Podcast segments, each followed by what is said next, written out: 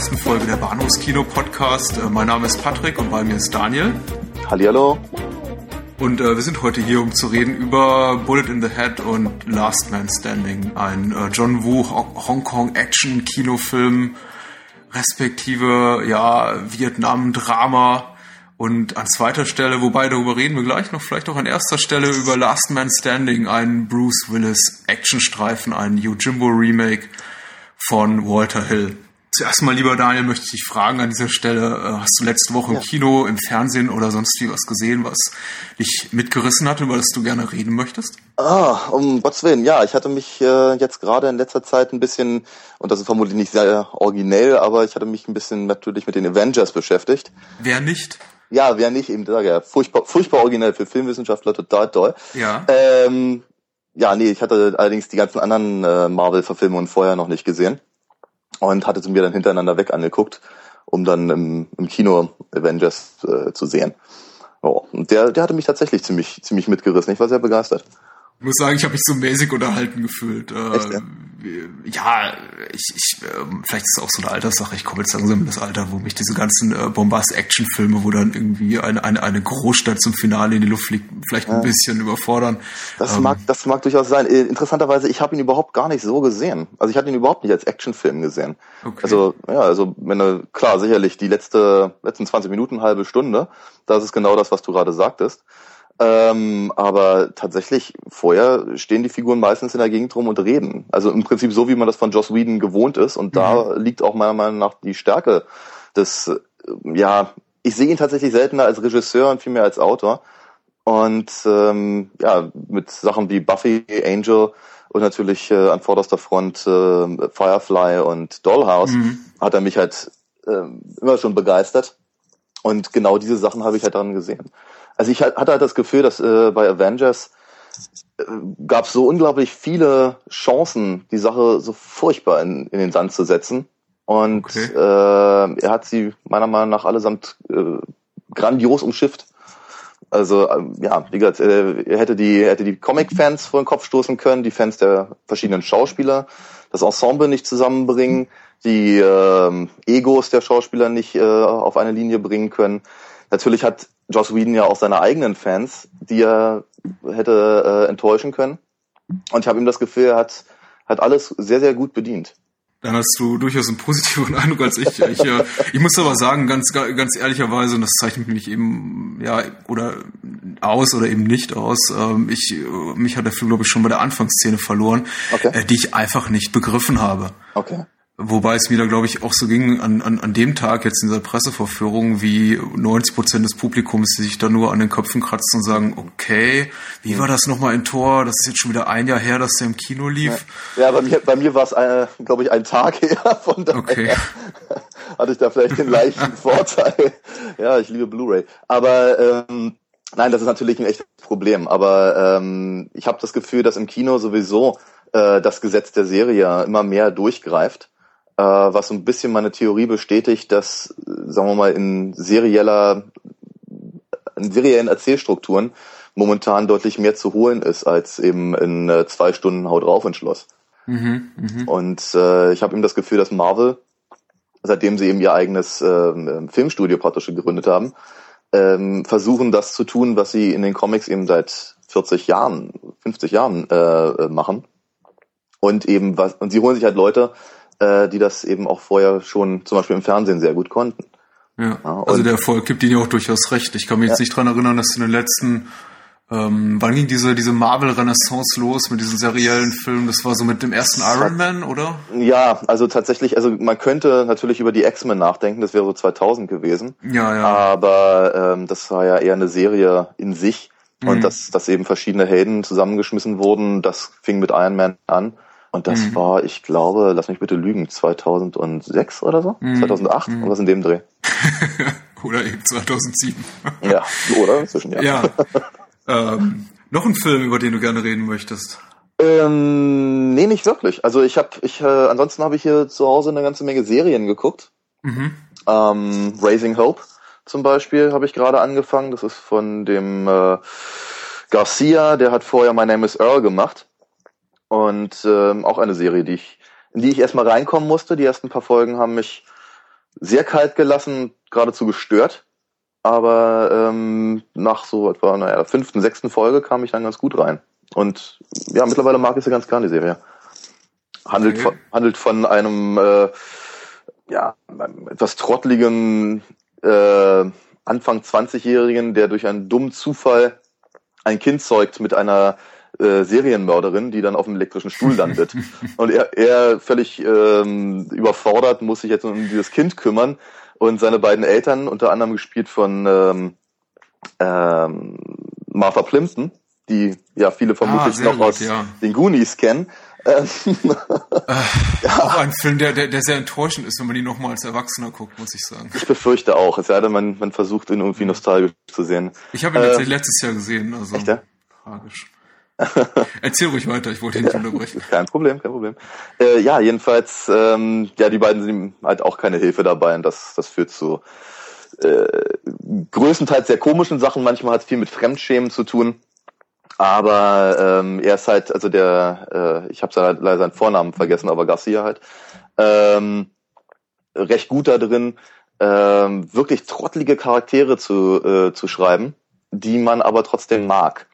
Also er macht sich nur sehr bedingt über seine eigenen Figuren lustig, also wie er es schon bei My Name is Earl gemacht hat. Die Leute sind einfach komplett unfähig, normal, ein normales Leben zu führen, aber sie werden gleichzeitig nicht vorgeführt. Das ist so ein, so ein White Trash Humor, mhm. der aber eben, wie gesagt, meiner Meinung nach sehr, sehr liebevoll mit seinen Figuren umgeht und das ist recht selten, glaube ich. Es handelt sich jetzt aber dabei nicht um eine Serie so mit Drama-Elementen, so Dra Dramedy, wie es nee, jetzt auch nö, gar nicht, sehr, sehr nee, ist. Das ist eine reine Comedy-Serie wie ja, My ja. Name is Earl. Okay. Ja, genau, genau. Ja, weil das Konzept hört sich jetzt so ein bisschen, ja, dümmlich an, aber ich muss sagen, ich werde nie mehr den Fehler machen, in Zukunft eine Serie aufgrund ihres Konzepts zu unterschätzen. Das habe ich nämlich das letzte Mal gemacht bei Breaking Bad, ja. wo ich mich ein bis zwei Jahre vehement weigerte, die Serie zu gucken, weil ich ja. einfach die, die, die grundlegende Prämisse der Serie für so dümmlich hielt und so, so, so eine Art äh, One-Trick-Pony, mhm. von der, von der ich einfach dachte, nach drei Folgen oder sechs Folgen ist das Konzept totgelutscht. Mhm. Ähm, genau so eine, so, so eine High-Concept-Serie im Grunde, äh, von der Prämisse her, wie jetzt das, was du mir gerade erzählt hast, ich ja. äh, schwängere eine Serienmörderin. Aber ähm, das äh, auch solche Sachen können ja Überraschungen, sehr positive Überraschungen bereithalten, ja. also wie, wie auch bei Breaking Bad gesehen, auf dessen vierte Staffel ich mich gerade sehr freue. Die kommt, glaube ich, nächste Woche auf Blu-ray raus. Ich habe es mir verkniffen, online das anzugucken und ja. mal vorbestellt. Warte brav und bin schon sehr heiß. Da werde ich äh, sicher das nächste oder übernächste Mal von berichten. Oh ja, sehr schön. Freue mich drauf. ähm, Hast du was gesehen? Ja, ich habe äh, tatsächlich, äh, ich habe eine, eine überraschend filmlastige Woche für meine Verhältnisse. Ich äh, komme nur noch selten dazu, wirklich mehr als äh, ein, zwei, drei Filme maximal pro Woche zu gucken. Habe es tatsächlich geschafft, in der, letzten Woche fünf Filme zu gucken, die ich noch nie gesehen hatte. Oh. Und einige Klassiker aufzufrischen, in die, auf die ich jetzt nicht eingehe. Äh, neu geguckt habe ich zum Beispiel ähm, Perfect Sense, ein Science-Fiction-Film von ähm, David Mack Schlag mich tot, der hat vorher ähm, Young Adam gemacht, äh, wo auch Hugh McGregor, der auch die Hauptrolle in Perfect Sense spielt, mitspielt. Mhm. Ähm, seine Partnerin in Perfect Sense ist Eva Green, mhm. bekannt aus huh, Troja? Okay. das ist aber lange, lange her, ja. Ja, äh, ähm, ein guter Science-Fiction-Film. Ähm, äh, Science-Fiction-Drama, möchte ich sagen. Die Science-Fiction-Elemente spielen nicht so eine große Rolle. Äh, teilweise ein bisschen prätentiös, so eine Art Tree of Life, Light, äh, dankenswerterweise, muss ich sagen, weniger prätentiös als Tree of Life, den ich jetzt überhaupt nicht fesselnd fand und auch mhm. ungefähr 60 Minuten kürzer. Also es ist ein mhm. äh, relativ kurzer, knackiger Science-Fiction-Drama, Liebesfilm. Ähm, fand ich gut. Ähm, zum allerersten Mal geguckt habe ich einen älteren Kultfilm. Mhm ähm, eine weniger bekannte Variante quasi von Rocky Horror Picture Show namens Forbidden Zone. Ah, cool. Ja, ich liebe ihn. Ich äh, ja. viel darüber gehört, bisher nie in wirklich adäquater Form auf DVD, Blu-ray oder sonst wie erhältlich, oh, zumindest nicht im, im, im deutschsprachigen Raum, soweit ich weiß. Das mag sein, dann hättest du mich gefragt, hätte ich ihn dir ausgeliehen. Oh, ich habe jetzt, ähm, ich, habe die, die Gunst der Stunde genutzt und äh, die Blu-ray eines äh, sehr schönen britischen Labels gekauft, namens Arrow Video, die wirklich coole Sachen machen, muss ich sagen. Äh, die haben den Film auf Blu-ray rausgebracht, in der originalen Schwarz-Weiß-Fassung ja, und kolorierten Fassung, also vom Regisseur selber koloriert. Ja. Äh, dadurch hat es auch seinen Segen. Ja. Mit äh, ganz netten Bonusmaterial und ähm, ich muss sagen, ähm, äh, der Film hat mich äh, ein bisschen überrumpelt beim ersten Ja. Gucken. Ja. Ähm, konnte nicht so wirklich recht damit anfangen, nicht so recht, nicht so recht was damit anfangen. Äh, lässt mich jetzt aber nicht wirklich los, Ja. ähm, je mehr ich drüber nachdenke. Die Songs gehen auch nicht mehr aus dem Ohr und ich fange schon an bei YouTube äh, die Eröffnungsmelodie zu googeln oder einige der Jazznummern. Also es ist sehr, sehr, sehr catchy Ja, und, sehr- ähm, und amüsant.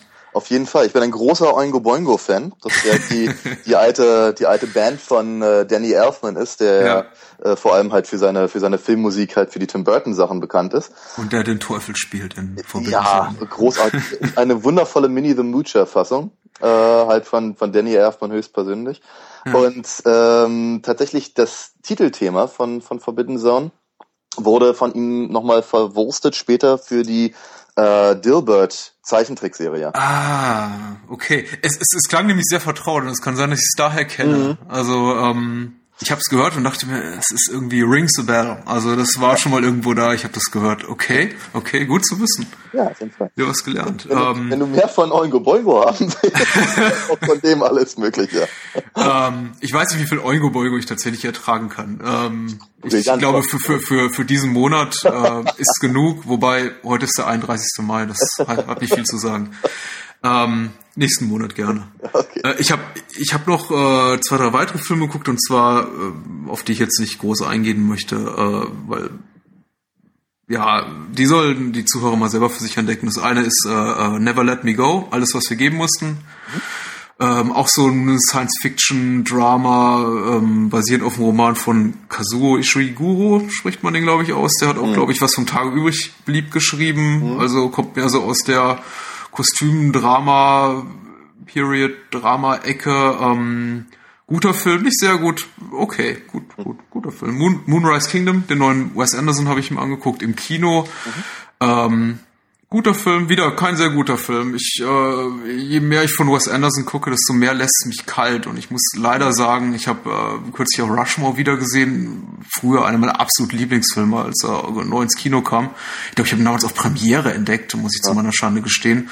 Irgendwo im Nachmittags, in einem Sonntagsnachmittagsprogramm.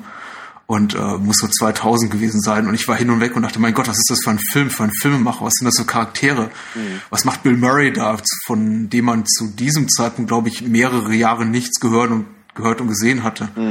Ähm, der mich total kalt erwischt hat und, und überrumpelt hat äh, in, und begeistert hat. Aber ich habe ihn letzten wieder gesehen und ja, es sind immer Variationen des ein und desselben, Ja. was Wes Anderson so macht. Und äh, ich habe langsam genug davon. Wobei man sagen muss, handwerklich, Moonrise Kingdom, wie alle Filme, außer vielleicht, ähm, was war sein erster Bottle Rocket, äh, sehr, sehr gut gemacht. Unglaublich gut gemacht. Ja, aber tatsächlich, also ich meine, äh, Filme, die man halt früher sehr geliebt hat und dann nach so und so vielen Jahren wieder anguckt, ist oftmals ein Problem. Ne? Ja. Weil äh, es hat oftmals eben was mit Zeitgeist zu tun oder eben mit der, der eigenen, äh, ja, wie soll ich sagen, der eigenen Situation, in der man sich selber befindet und so.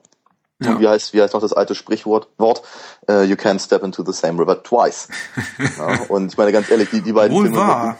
Ja, entschuldige. Wohl wahr, Entschuldigung. Also, kein Problem. ähm, aber die beiden Filme, über die wir uns ja nun heute ausführlich unterhalten wollen, haben meiner Meinung nach im, letztendlich einen sehr, sehr ähnlichen äh, äh, Faktor. Also Bullet in the Head habe ich mal gesehen, äh, das muss so 2005 oder 2006 gewesen sein, im Zuge eines, eines Seminars äh, zum, zum Kino aus Taiwan und, und Hongkong. Und ähm, ja, jetzt habe ich mir logischerweise nochmal angeguckt. Und äh, da habe ich eben auch wieder ganz, ganz neue ähm, Eindrücke und Einfälle gehabt. Und ganz, ganz genauso ist es natürlich auch mit ähm, äh, Last Man Standing, der ja, als er 95, glaube ich, äh, rauskam, so ziemlich niemanden begeistert hat. Und der, wo er offenkundig ein bisschen an Fahrt gewonnen hat äh, äh, in, der, in, der, in der Videoverwertung. Ja, inklusive mir, muss ich sagen. Also ich war damals im Kino drin und ähm, ich war nicht begeistert. Mhm. Aber ähm, darüber gleich noch. Einen Film möchte ich noch äh, nicht Entschuldigung. unerwähnt lassen, äh, Ja. weil, weil er sehr, sehr schön war. Ein, ein, ein, ein Klassiker, ähm, ein, ein später Hammer-Film, soweit ich weiß. äh, namens Witchfinder General Okay. mit äh, Vincent Price, Hm? Sehr wo schön. er einen Hexenjäger spielt, den ähm, titelgebenden Witchfinder General. Das war ein unglaublich guter Film, muss ich sagen. Äh, sehr, sehr packend, Hm. ähm, sehr, sehr ähm, launeverderbend. äh, ähnlich wie äh, vielleicht das erste Mal Requiem for Dream oder ähnliches gucken. Ja. Also ähm, wirklich, wirklich ein Stimmungskiller, muss ich sagen. Ja. Äh, ni- nicht so brutal böse, total nihilistisch, äh, wie jetzt äh, Zeitgen das zeitgenössische Kino teilweise ist. Mhm. Aber schon eine harte Nummer, muss ich mal sagen, für äh, die äh, späten 60er oder frühen 70er. Ich weiß nicht mehr genau, wie alt der Film ist. Mhm. Aber meine, Vin- Vincent Price im Übrigen auch einer meiner großen Helden. Ich bin, ich bin, ich bin, ich bin immer noch äh, irgendwie ein bisschen, bisschen sauer darüber, dass sie seine Stimme aus dem, aus dem Geisterhaus in, in Disneyland rausgenommen haben. ja, er hat das damals eingesprochen, glaube ich, 91 oder so. Und äh, dann äh, stellten sie fest, verdammt, das ist ja in Paris, wir sollten das vielleicht auf Französisch haben. Und dann haben sie seine Stimme wieder weggenommen und eine, eine andere übergemacht. Und seine Sachen waren ziemlich cool. Ja, irgendwie hatte ich gerade im Kopf, schlagen wir gerade wieder die Brücke zu Tim Burton, dabei aber gar nicht über Tim Burton gesprochen, wir haben über Danny Elfman gesprochen. Völlig ich richtig. musste gerade sagen, äh, erinnerte mich gerade zurück, dass ich tatsächlich Vincent Price relativ spät entdeckt habe, und zwar durch den Kurzfilm von Tim Burton. Vincent, ja. Vincent. Und äh, natürlich seine äh, also wirklich herzzerbrechende Performance in äh, Edward mit den Scherenhänden. Ja, da kommen wir immer auf die Tränen, das ist ganz Ah. furchtbar. ja. Aber ich, ja, ich glaube, mein erster Vincent Price-Film, den ich als einen solchen auch wirklich wahrgenommen habe, war äh, Theater of Blood. Äh, Großartig, Ja, großartiger. ja. Und der hat mich, also ich glaube, ich muss so was, ich äh, sechs gewesen sein, acht, Hm. sehr jung und der hat mich so dermaßen in die Magengrube gehauen damals. Ich habe mir gerade auch vor, vor einem Monat oder vor zwei Jahren angeguckt. Ich fand ihn sehr, sehr komisch mittlerweile. Also ich habe ich hab mich köstlich dabei amüsiert. Das ist, äh, Er ist auch sehr komisch. Ich habe den tatsächlich auch relativ früh gesehen. Ich glaube, das war so einer der wenigen Filme, die irgendwie meine Eltern mir haben durchrutschen lassen Ja. und erlaubt haben, schon im Alter von 10 oder 12 oder vielleicht sogar jünger, acht zu sehen. Ähm, Psycho war auch so ein Fall. Aber Ja. ähm, ich will jetzt nicht zu weit abdriften. ähm, das geht aber so leicht und so schnell. lass uns äh, über unsere beiden Hauptfilme reden. Ja, bitte gerne. erstmal natürlich über einen. Ähm, Ja. Und zwar, hast du eine Präferenz, in was du starten willst? Ähm, nee, eigentlich nicht wirklich. Das überlasse ich dir. Das ist dein, das ist dein Blog. Äh, dann fangen wir mal an mit ähm, Bullet in the Head. ja, Okay? gerne. Mhm, sehr schön. So, und unser erster Film des heutigen Abends, morgens, wann auch immer ihr uns hört, ist ähm, John Woos Meisterwerk, wie ich finde, oder wie ich fand, im ähm, jungen Alter von 17, 18, als ich den Film zum allerersten Mal sah. Bullet in the Head. Ähm, Hauptrollen spielen äh, Tony Leung, ähm, Superstar des Hongkong-Kinos, muss man einfach mal so sagen. Also äh, der gute Herr Leung hat mehr großartige Filme gemacht als äh, die meisten Hollywood, Hongkong, wie auch immer Schauspieler, Filmschauspieler in fünf Karrieren machen. Infernal Affairs, Chunking Express, ähm, In the Mood for Love, ähm, noch ein, zwei weitere Filme mit Wong Kar Wai, ähm, jetzt kürzlich den Ang Lee-Film Last Caution, Gefahr und Begierde, auch sehr zu empfehlen. Ähm, weitere Hauptrolle spielt Jackie Chung, ähm, ein Hongkong-Sänger, eigentlich kein Schauspieler, hat auch, glaube ich, nicht mehr viel danach gemacht. Äh, wenn mich nicht alles täuscht, habe ich jetzt nicht weiter recherchiert. Ähm, YZ Lee, auch nicht gerade das große beschriebene Blatt. Ähm, alles andere als ein unbeschriebenes Blatt ist allerdings der vierte Hauptdarsteller ähm, Simon Yam, den unsere drei Helden später in Vietnam treffen. Der hat noch so einige sehr coole und weniger coole Filme gemacht, auch sehr viel Trash, aber eben auch unter anderem äh, Full Contact von Ringo Lam, auch ein großartiger Film des Hongkong Action Heroic Bloodshed Genres der der späten 80er, frühen 90er. Ähm, und was ich kürzlich mit ihm gesehen habe, Sparrow von Johnny Toe, ähm, ein interessanter Film. Leider kein guter Film. ähm, ja, Bullet in the Head. Ähm, warum, weshalb, wieso? Ähm, wir haben uns vorher überlegt, über welche Filme wir heute Abend reden. Ähm, was könnte interessant sein? Und ich dachte mir, okay, wir machen mal ein Experiment und ich wähle mal was aus, was äh, ich bestimmt seit 10, 12 Jahren nicht gesehen habe und mir als ja äh, später Teenager bei nahe Twin sehr, sehr gut gefiel. Und das ist eben Bullet in the Head, den ich äh, auch immer noch hier als VS habe mit äh, Chow Yun Fat. Na Quatsch hier, ähm, nicht Chow Yun Fat, das war The Killer. mit äh, einem ganz, ganz furchtbaren Cover von irgendwie äh, Hongkong Action Classics, ähm, eine, eine schlechte Scherenschnitt-Fotomontage unserer drei Helden fast unkenntlich inmitten von Explosionen. Wie man das halt so schon kennt von, von alten Videokassetten. Ja, also es, es Video hat ja einen wirklich schlechten Ruf damals und nicht umsonst. Ja, es ist wirklich furchtbar, es ist wirklich furchtbar.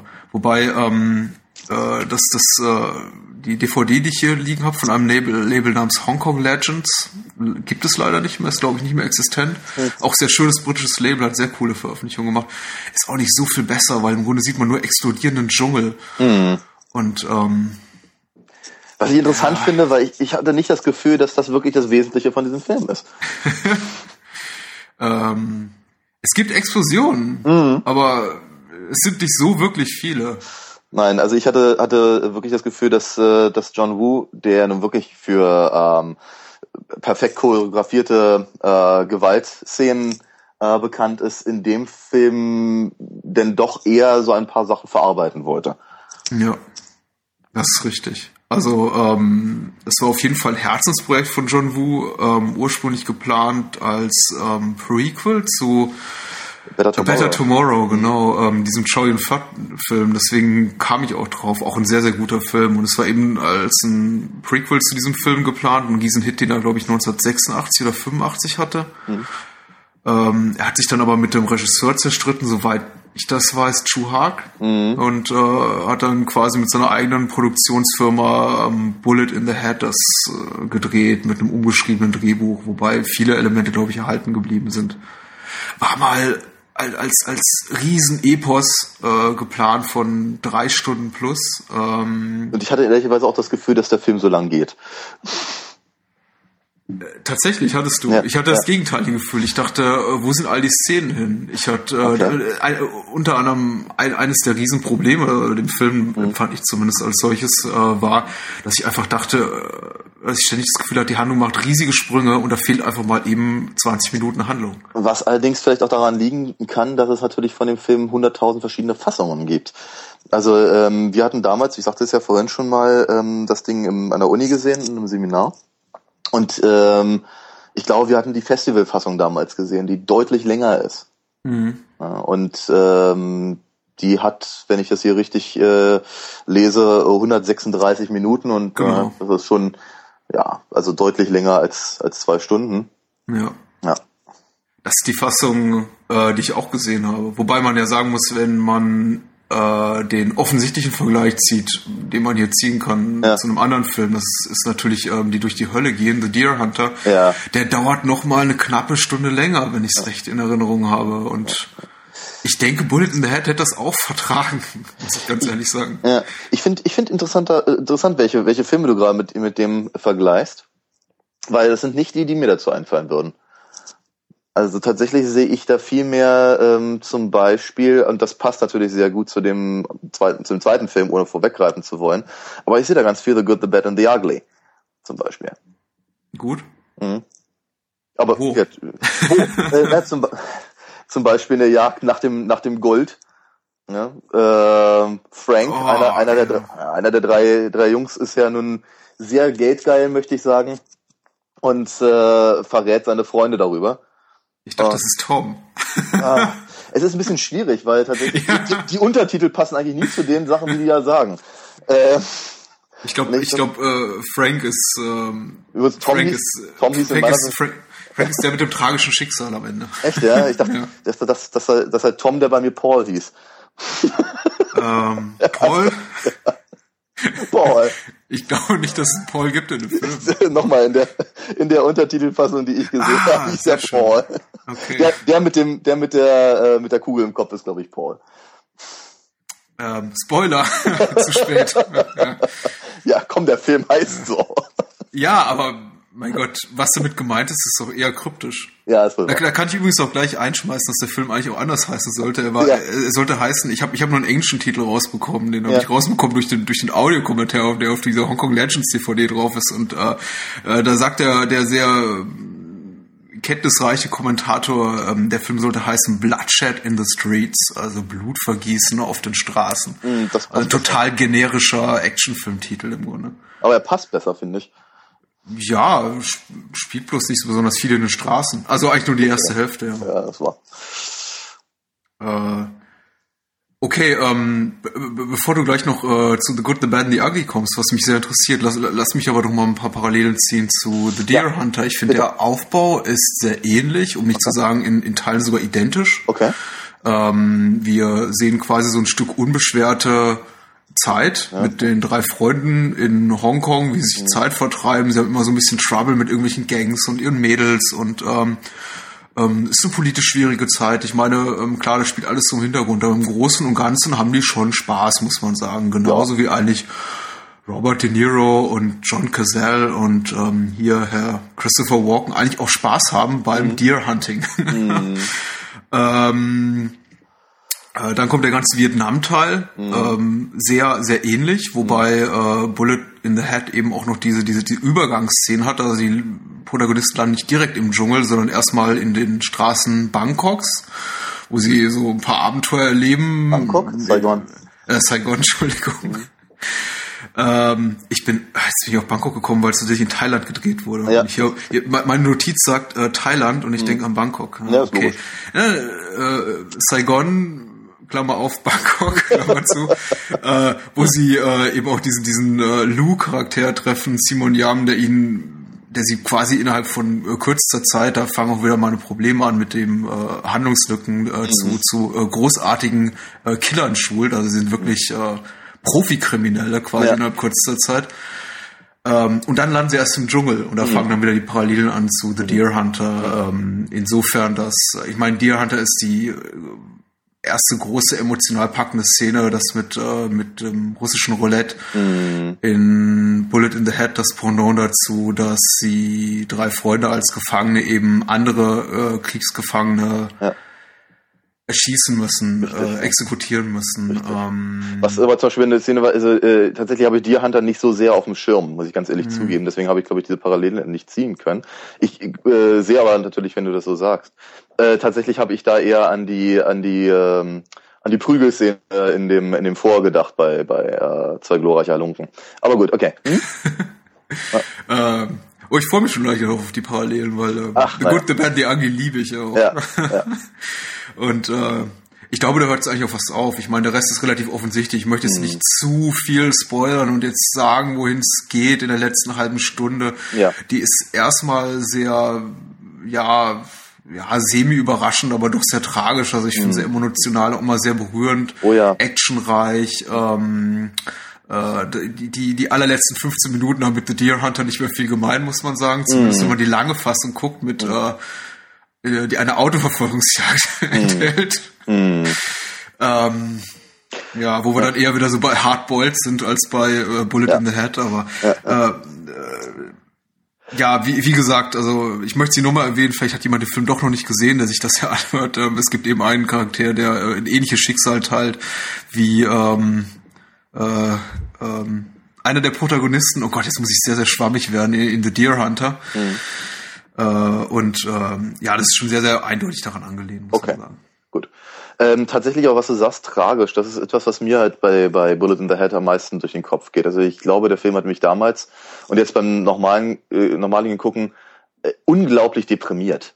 Mhm. Also es ist tatsächlich, also äh, wer da, wer sich versucht, diesen Film anzugucken, eben weil er The Killer gesehen hat oder Better Tomorrow, äh, wird vermutlich äh, über lange Strecken sehr enttäuscht sein. Würde ich jetzt persönlich mal schätzen. Denn äh, es geht eben tatsächlich weitaus weniger darum, äh, Leute, wie soll ich sagen, akrobatisch und möglichst cool in Szene gesetzt äh, umzubringen, was sicherlich in dem Film drin ist. Ja, auf jeden aber, Fall. Aber äh, es ist eben, ja, sagen wir mal, eher die, die Tragik der zerbrechenden Freundschaft in einer, äh, in einer sehr, sehr schwierigen Zeit. Und ich glaube, das ist, sagen wir mal, das, wo ähm, John Woos äh, Ach, meine Güte, ich meine, äh, man sollte vielleicht nicht immer gucken, äh, wo sich halt die Kunstwerke mit der Biografie der Autoren halt treffen, aber äh, ich glaube wirklich, dass er da eine Menge verarbeiten wollte und nicht nur unbedingt in seiner, in seiner eigenen Jugend. Weil John Woo ähm, hatte ja auch so seine Probleme im, im Hongkong äh, der, der äh, 60er, wenn ich mich nicht irre äh, weil seine Familie äh, christlich war mhm. und äh, da eben äh, Stress bekommen hat. Ähm, sondern ich glaube eben, dass er auch sehr viel verarbeitet, was damals, und der Film ist von 1990, ähm, relativ aktuell war. Ja, man darf nämlich, also ich, ich sehe zum Beispiel die Vietnam-Szenen, deswegen auch nochmal, Deer Hunter hatte ich ihm einfach nicht auf dem Schirm, ähm, weil ich sehe da drin eben tatsächlich die, äh, die Parallelen zu dem, zu, zu, zu China. Mhm. Ja, also Vietnam im Prinzip als, äh, als Parallel-China, über das man nicht sagen durfte. Mhm. Ja, ähm, darf nicht ganz vergessen, in 89 war das äh, Massaker am ähm, Platz des himmlischen Friedens. Mhm. Die, äh, äh, da hat sich John Woo halt verschiedene, das hat ihn wohl sehr bewegt.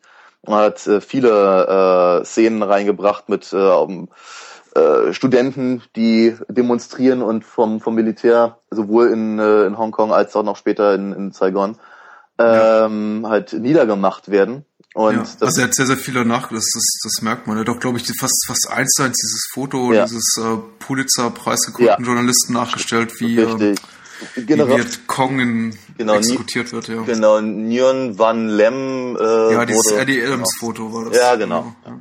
Jedenfalls äh, stimmt, das ist auch drin. Ähm, aber wie gesagt, er hat eben äh, die Ende der 80er wurden, äh, wurde ja nun äh, beschlossen, dass Hongkong eben wieder zurückgegeben wird an China, äh, was die Leute in Hongkong sehr aufgewühlt hat. Und ähm, die Ausreisen waren da wohl, also haben wohl Überhand genommen, die mhm. wollten das alle nicht so sehr. Und ähm, gleichzeitig war aber eben die, die Linie halt äh, ein Land, ein System, nannte man es damals. Äh, man durfte eigentlich nicht so wirklich Kritik üben an China, mit dem man ja in knappen zehn Jahren wieder vereint gewesen wäre. Und äh, John Woo hat dann im Prinzip in seiner Geschichte seine Kritik geübt, indem äh, an China geübt, indem er äh, Vietnam genommen hat als ebenfalls äh, ja. kommunistisches ja. System. Na, und äh, ja, so hat er versucht, halt praktisch das aufzuarbeiten und gleichzeitig zu umschiffen wo du gerade die Rückgabe erwähnst, äh, Hongkongs an, an, an das britische Empire, äh, beziehungsweise also die, die Rückgabe an China durch das britische Empire 97. Das, äh, genau.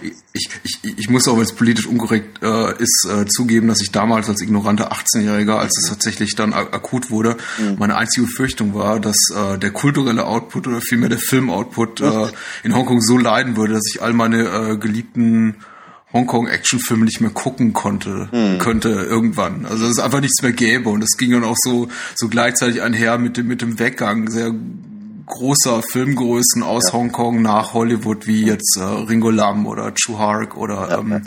John Woo eben selbst. Und ich dachte, oh Gott, ähm, mich hat eigentlich immer nur der Blick als, als, als Filmfan, als, als junger Filmfan so darauf interessiert. Mhm. Ich habe mir eigentlich über, über die politischen Implikationen, was das mhm. für für die Schicksale äh, Millionen von Hongkong-Chinesen eigentlich heißt, Gedanken mm. gemacht. Mm. Ich Arschloch, ja.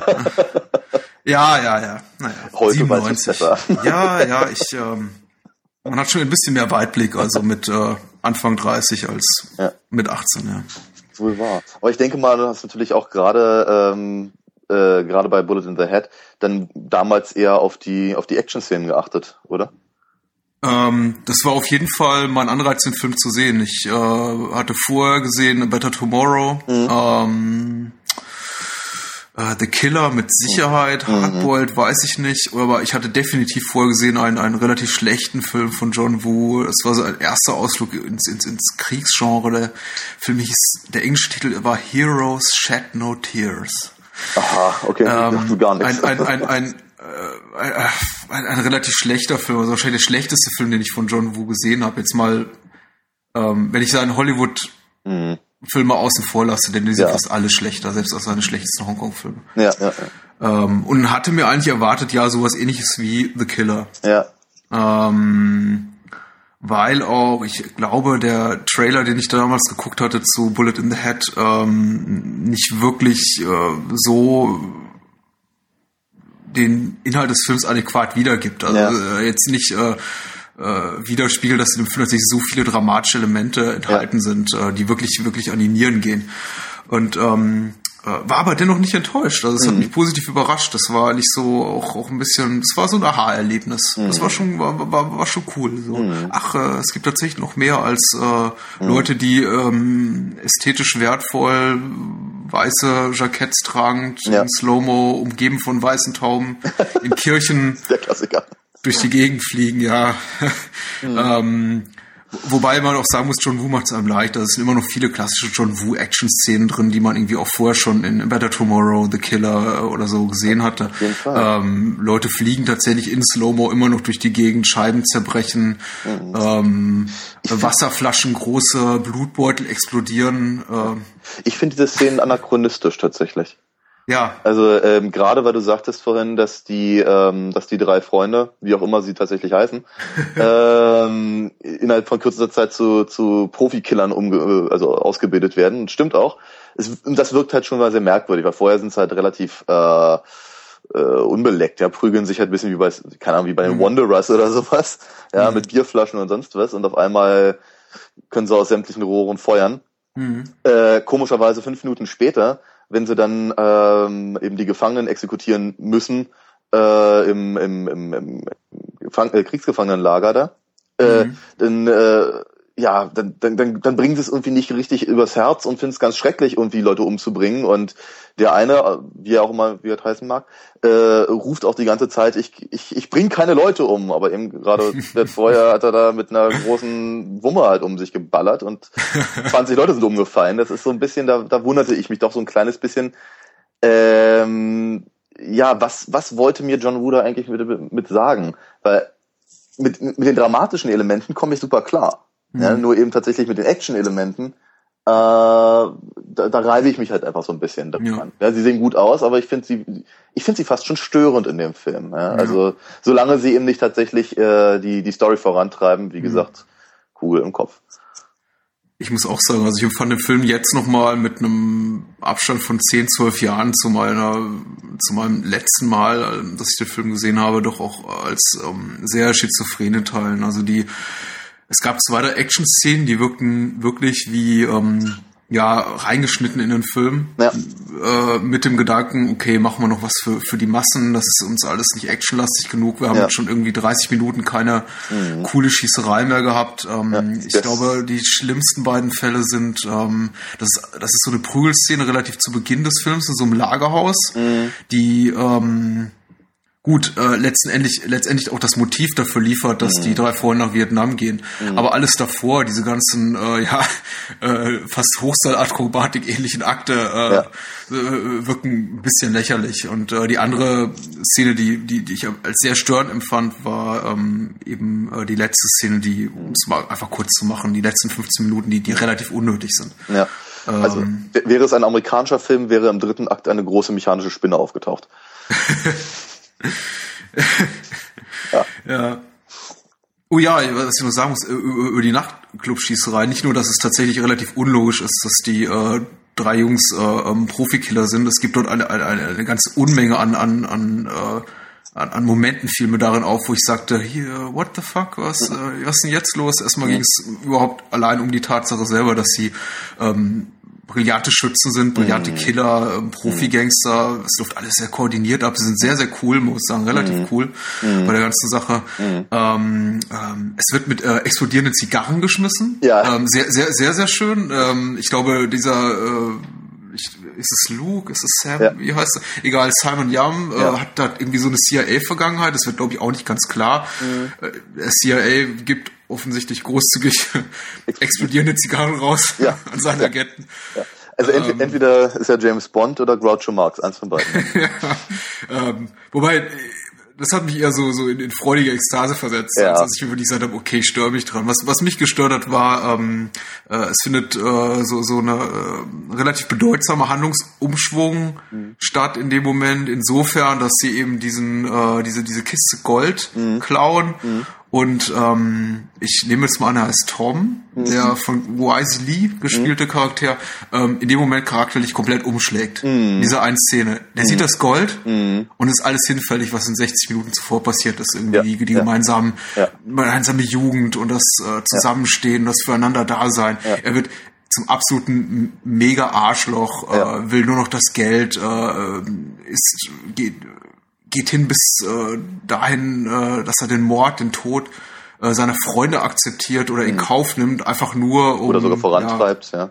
Ja, oder sogar vorantreibt, ohne jetzt allzu viel zu verraten. Entschuldigung. In die eigene Hand nimmt. Äh, ihr müsst euch, äh, die Zuhörer müssen jetzt den Rest selber erschließen. Falls es noch nicht, selber, noch nicht nichts, äh, verstanden haben, äh, ja, wir waren sehr worauf, worauf das Ganze hinausläuft. Äh, es ist auf jeden Fall, also eine charakterliche Wendung, der ich nicht ganz folgen konnte. Mhm. Und äh, die mir tatsächlich in äh, damals nicht aufgefallen ist, äh, auch äh, jetzt, als ich den Film kürzlich nochmal wieder sah, nicht sofort aufgefallen ist, aber so am nächsten oder übernächsten Tag zurückblickend äh, schon sehr spürbar wurde, dass ich dachte, ja. hey, warte mal, das ist ähm, mhm. äh, und da kommen wir wieder zurück, da schlage ich wieder den Bogen zu dem, ähm, da fehlt mir einfach äh, ein Stück Handlung, da fehlen ja. mir einfach äh, zehn Minuten Film. Ja, ja.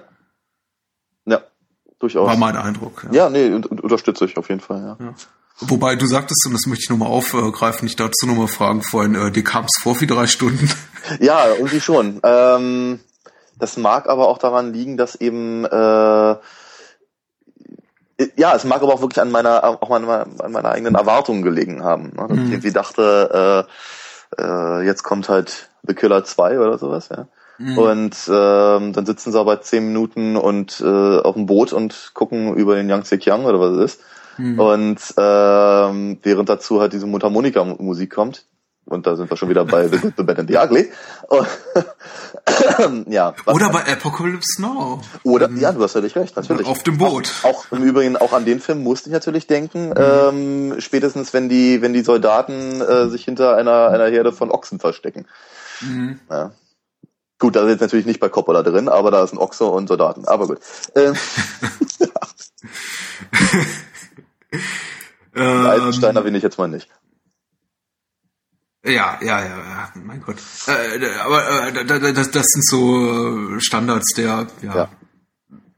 Äh, schwierig drum rumzukommen. Also ich meine, schwierig, schwierig einen Vietnamfilm äh, zu drehen nach 1980 oder 79 ja. oder.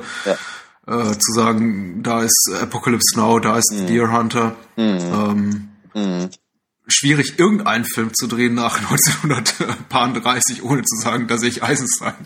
Ja, das also, ist äh, wahr. Aber ich glaube, wir nennen es Postmoderne und äh, Tarantino hat sein Geschäft drauf aufgebaut.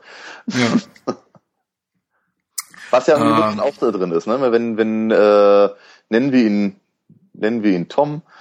Ich glaube, jetzt so in meiner Version dieser Frank. Aber egal. Jedenfalls, ähm, äh, wenn er eben tatsächlich das Gold sieht, und äh, äh, man eben das ähm, äh, sein Leuchten aus der Kiste halt auf seinem Gesicht äh, sich widerspiegeln sieht.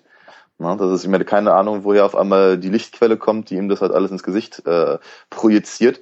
Aber das erinnert natürlich, erinnert natürlich ja sofort an äh, all diejenigen, ja, unter uns, die Pulp Fiction tausendmal gesehen haben. Fände ich jetzt ein bisschen weit gegriffen. Ne, ich, gehe mal davon ehrlich, aus, also. ich, ich persönlich gehe davon aus, dass Tarantino das kannte.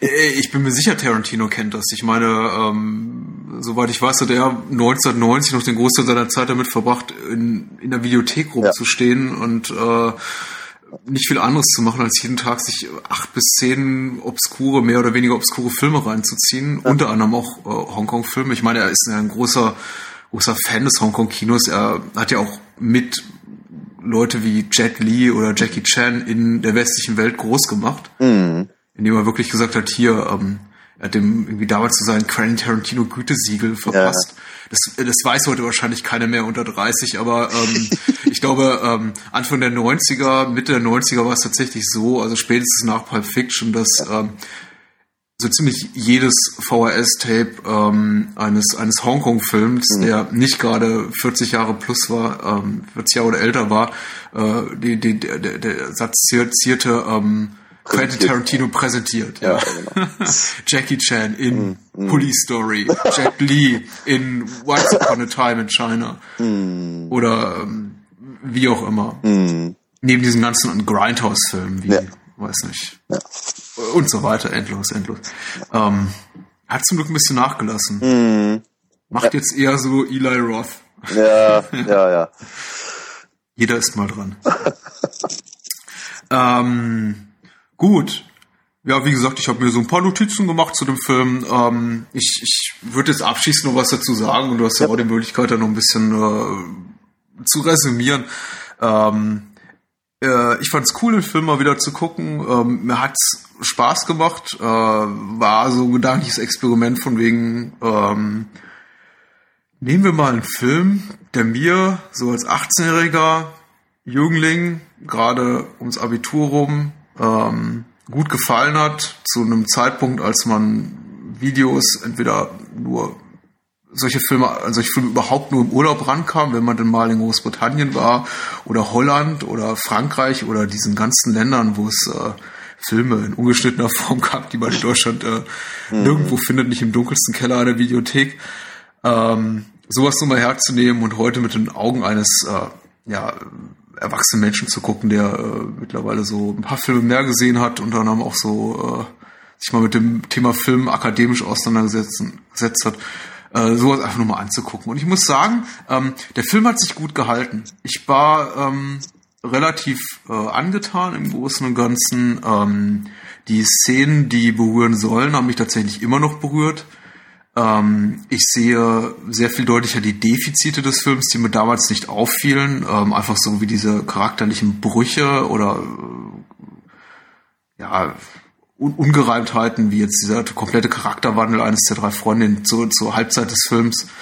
Oder ähm, ja, als relativ störend empfand ich auch die ganze äh, Komponente, also die, die, die weibliche Hauptrolle möchte ich es mal nennen. Mhm. Es gibt eigentlich keine weibliche Hauptrolle, aber es gibt, es gibt nur eine relevante weibliche Rolle des Films äh, in, in dem Film.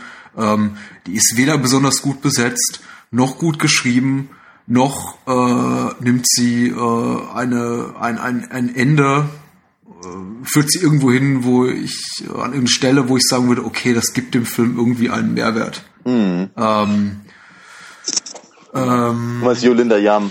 Ja, mhm. ja, genau. Mhm. Also ja. auch hier, ich möchte nicht zu viel spoilern, aber sagen wir mal, es ist ein Männerfilm und ähm, äh, Liebe spielt nicht so die große Rolle und äh, insofern äh, und entweder ähm, kommen am Ende des eines Films ähm, äh, der Junge und das Mädchen zusammen oder aber in dieser Art von Film trifft das Mädchen das zu erwartende Schicksal. so, ähm, äh, führt, es, es führt nirgendwo hin. Es, es, es gibt im Film nichts. Ich habe äh, äh, es gibt eine Menge Momente, wo ich mir gedacht habe, schade, die Zeit hätte man sinnvoller investieren können, äh, in Charakterentwicklung, sich noch mehr auf die drei Freunde zu konzentrieren. Mhm. Meinetwegen sogar noch in irgendwie eine Action-Szene. Ähm, äh, das gibt im Film gar nichts. Äh, wo, aber wie gesagt, ich muss sagen, im Großen und Ganzen, äh, mir gefällt es gut. Äh, du hast recht. Der Film ist ähm, anachronistisch in seinen Action-Szenen, äh, stört mich nicht, weitgehend, weil sie so packend sind. Ich habe äh, äh, äh, zum Beispiel auch in dem Club, wo die große Schießerei stattfindet, in dem Club in Saigon, äh, zu ungefähr zur Halbzeit des Films auch äh, jede Menge ähm, sehr komplex geschwungene Neonröhren entdeckt, die es mhm. mit Sicherheit zu dem damaligen Zeitpunkt ja. nicht gab. Was auch so eine Erfindung ist, die wahrscheinlich irgendwie erst in den 80ern gemacht wurde. ähm, äh, aber es sieht cool aus, muss man mhm. sagen. Ähm, ja. Es sind viele klassische John Woo Standards drin, will heißen Zeitlupe, Mhm. Leute werden nicht einfach erschossen, sie fliegen zehn Meter durch die Gegend, wenn sie erschossen werden. Mhm. Ähm, es platzen äh, fünf bis zehn milchgroßen Flasche Blutbeutel dabei. Also es ist, ähm, es ist eine Menge gute Action drin. Ähm, und ähm, ja, es ist im Großen und Ganzen auch berührend. Ähm, hätte der Film 15 Minuten früher geendet, würde ich sagen, ähm, ein beinahe Meisterwerk. So würde ich sagen, ähm, sehr gut im Großen und Ganzen mit mit Makeln. Mhm. Ja. Jo. Jo, kann ich, kann ich mich eigentlich genau nur so anschließen. Mhm. Also, wird, äh, außer dass ich eben noch, noch hinzufügen möchte, eben, dass, dass eben viele äh, Punkte mich wirklich äh, nicht nur berührt haben, sondern äh, geradezu wirklich deprimiert. Ja, dass ich mhm. dass ich äh, äh, bestimmte Sachen wirklich ganz schrecklich fand.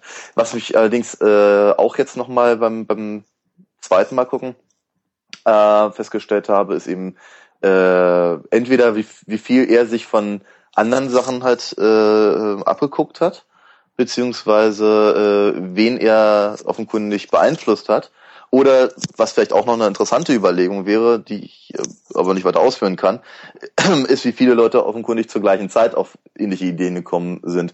Weil ich hatte zum Beispiel das Gefühl, dass äh, etliche Sachen ähm, auch mehr oder weniger so zum Beispiel in der Anime-Fassung von Akira äh, äh, zu finden waren. Der ist von, ich glaube, auch 89 oder 92. Richtig. 89 ja. 92, also 89, ja. ja genau, so, so etwa in der in der in der gleichen Zeit tatsächlich. Ne? Mhm. Also wenn ich, aber gut, das wäre das wäre jetzt ausgespoilert. Naja, ich, äh, ich gehe einfach mal davon aus, bei einem, bei, bei einem Film, der gut 20 Jahre alt ist. Also wenn man äh, ein, auch nur ein mildes Interesse daran hat, sollte man den Film mittlerweile gesehen haben. Ähm, ja, wenn, ähm, wenn man ihn bis jetzt nicht gesehen Richtige Gelegenheit.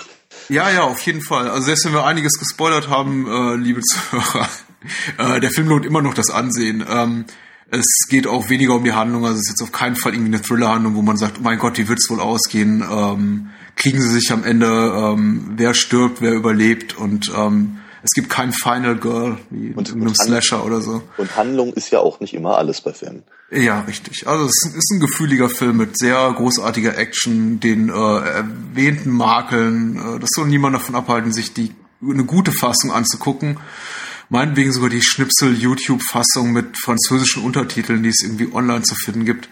Äh, bloß nicht die deutsche Videothekenfassung, weil ich glaube, die ist irgendwie 90 Minuten lang. Mhm. Ähm, da ist nicht mehr viel übrig vom Film. Ich habe sie nie gesehen, aber ich habe irgendwo einen Schnittbericht gesehen und der war, das war eine Dissertation, das war schon kein Schnittbericht mehr. Also das war, das war ein Mammutwerk. Gut, such dir die passende Fassung raus. Ähm, wir reden jetzt gleich über den zweiten Film. Den hat Daniel mitgebracht. Ich bin sehr gespannt. Äh, Last Man Standing von Walter Hill. Ja, dann reden wir mal über diesen äh, wunderbaren 1996er, 95er 96. Walter, 96er Walter Hill Film. Genau. Walter Hill, vor allem eigentlich bekannt durch äh, The Warriors ähm, und äh, natürlich äh, nur 48 Stunden, hat sich in den 90ern äh, im Prinzip einer alten Geschichte angenommen, die so halt auch schon etliche Male ähm, bearbeitet wurde.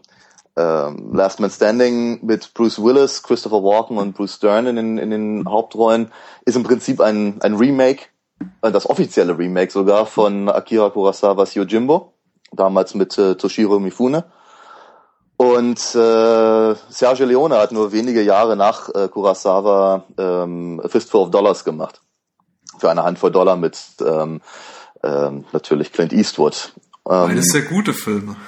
ja, allesamt sehr gute Filme. Äh, interessanterweise, das Ganze basiert mehr oder weniger, so ist man sich halbwegs einig und keiner hat so richtig zugegeben, aber die Parallelen sind durchaus äh, erkennbar, auf einer äh, relativ, auf einem relativ kurzen Roman von äh, der Dashiell Hammett, äh, nämlich Red Harvest heißt das Buch. Und äh, gemein ist halt allen Geschichten ein im Prinzip ein namenloser Fremder kommt in eine, eine völlig kriminelle Stadt in der äh, die Polizisten korrupt sind und verschiedene Gangsterbanden im Prinzip das Territorium untereinander aufgeteilt haben. Ähm, nun kommt dieser namenlose Fremde in die Situation, dass er eben, sagen wir mal, in den Filmversionen zumindest versucht hat, eine schnelle Markt zu machen und äh, die, die Gangsterbanden äh, gegeneinander ausspielt. Das macht er verhältnismäßig clever und relativ gewissenlos bis zu einem bestimmten Punkt zumindest ähm, wo er dann auf einmal anfängt, tatsächlich die Stadt aufzuräumen, ähm, offenkundig aus Prinzip.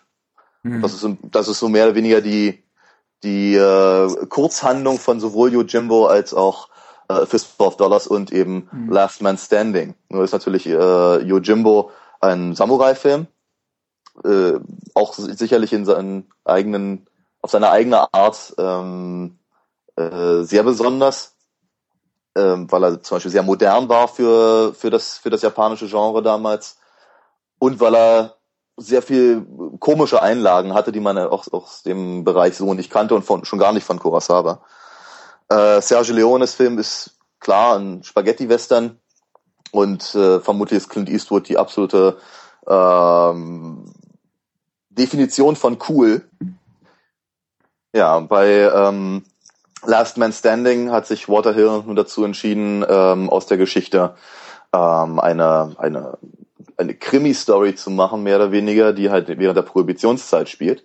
Damit führt er das Ganze tatsächlich interessanterweise zurück auf die, auf die Geschichte von 29, äh, Red Harvest von Dashiell Hammett, äh, die etwa zur selben Zeit spielt. Die, die Geschichte äh, im, im Buchform läuft etwas anders. Ähm, noch etwas komplexer tatsächlich, wobei ich nicht sagen will, dass Last Man Standing nicht äh, durchaus komplex ist. Ähm, Bruce Willis hat natürlich so seine liebe Not äh, gegen einfach gegen einfach Schauspieler wie Toshiro Mifune oder oder Clint Eastwood anzukommen. Ja. Ich denke, das ist also für mich persönlich das, das größte Manko des Films, dass Bruce Willis eben, naja, Also wenn er nicht gerade John McClane ist, dann äh, wird es halt schwierig für ihn, habe ich das Gefühl. Äh, gleichzeitig gefällt mir aber Last Man Standing durchaus sehr, sehr gut. Also auch gerade, wenn man sich die Filme hintereinander weg anguckt zum Beispiel. Die Geschichte ist halt, wie gesagt, mehr oder weniger die gleiche. Es sind viele Szenen drin, die halt direkt miteinander verglichen werden können. An irgendeiner Stelle im Film, in allen drei Filmen, fängt ein Haus an zu brennen zum Beispiel. Mhm. Ähm, und es ist, es, teilweise sind die, sind die Sätze eins zu eins äh, übernommen.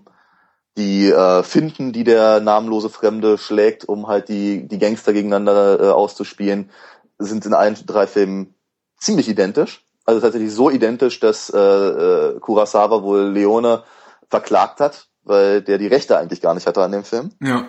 Ähm, Waterhill hatte die Rechte und äh, äh, bezieht sich in den Credits auch direkt auf die Geschichte von, von Kurosawa und seinem, seinem Mitautor.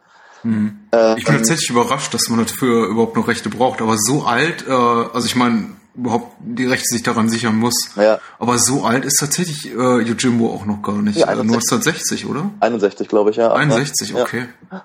ja. Genau. Äh, und Kurosawa ist ja irgendwas äh, Anfang der 90er gestorben, Ende der 80er? Nee, Anfang mhm. der 80er. Ähm, Jedenfalls, ähm, was man auf jeden Fall der, der Geschichte von äh, Water Hill jetzt nun äh, zugute schreiben kann, ist meiner Meinung nach die, ähm, die Lichtregie zum Beispiel. Das ist wundervoll, was er da macht. Ist, der Film sieht einfach sehr, sehr gut aus. Ähm, er hat auch sehr, sehr schöne Choreografie allgemein. Die, ähm, der Einsatz von Raikudas ähm, Musik ist sehr, sehr gut. Ähm, ich fand es sehr interessant. Ich hatte ein, eine, ein Zitat von äh, Roger Ebert mir mal angeguckt, der einer der, der bekanntesten Filmkritiker äh, im amerikanischen Fernsehen zumindest ist. Und der bemängelt halt in dem Film, dass nicht mehr. Ja, nicht mehr, nee, seitdem er kein, kein Kiefer mehr hat, nicht oh, mehr. Oh ja, böse. Ja, das sieht auch nicht so gut aus. Jedenfalls, ähm, ja, er bemängelt halt, dass der Film halt so deprimierend wäre und dass er, äh, dass eben alle alle böse sind und selbst der, selbst der Gute ist eigentlich böse. Und ähm, ja, er, nennt es, äh, wie sagt das, this is such a sad, lonely movie.